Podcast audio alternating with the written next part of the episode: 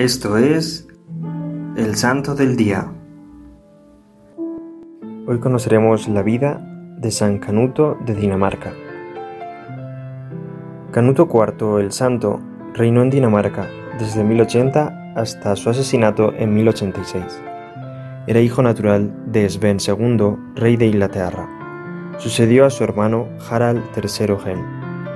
Desde joven resalta en él las mejores cualidades para la lucha y posee apreciadas dotes de conquistador.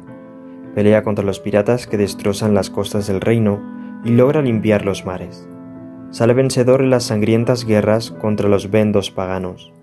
Crece más y más su estima entre el pueblo, pero la muerte de su padre usurpa el trono su hermano Harald porque la nobleza prefiere un rey flojo y estúpido que muere a los dos años. Entonces es cuando sube al trono Canuto, corriendo el año 1080. Se esfuerza por restablecer las buenas costumbres ya que se ha encontrado con un reino que aún sufre los tropiezos del paganismo. Purga al pueblo de vicios y desórdenes guerrea contra Estonia y añade a Dinamarca los territorios de Curlandia y Samogitia. Parece que no por ambición, sino por piedad. De hecho, inmediatamente manda misioneros que evangelicen a los habitantes de esas tierras. Como suele suceder en un rey, se casó con Adela, hija de Roberto, conde de Flandes, de quien tuvo a Carlos el Bueno. Dispone las cosas del reino con leyes humanas, sabias y prudentes hace por los menesterosos, construye hospitales, su tesoro es para los pobres. Favorece la misión de la Iglesia con la construcción de templos y patrocinando monasterios. Precisamente la cuestión de los diezmos le indispone con los nobles. Intenta desarraigar en el pueblo la mala costumbre de atribuir únicamente a los pecados de los clérigos la causa de las calamidades que periódicamente afligen al pueblo, las enfermedades, catástrofes y todo tipo de desórdenes naturales. Por su parte, adopta actitudes penitenciales. Tiene una piedad grande que le lleva a traer después de invadir Inglaterra las reliquias de San Albano.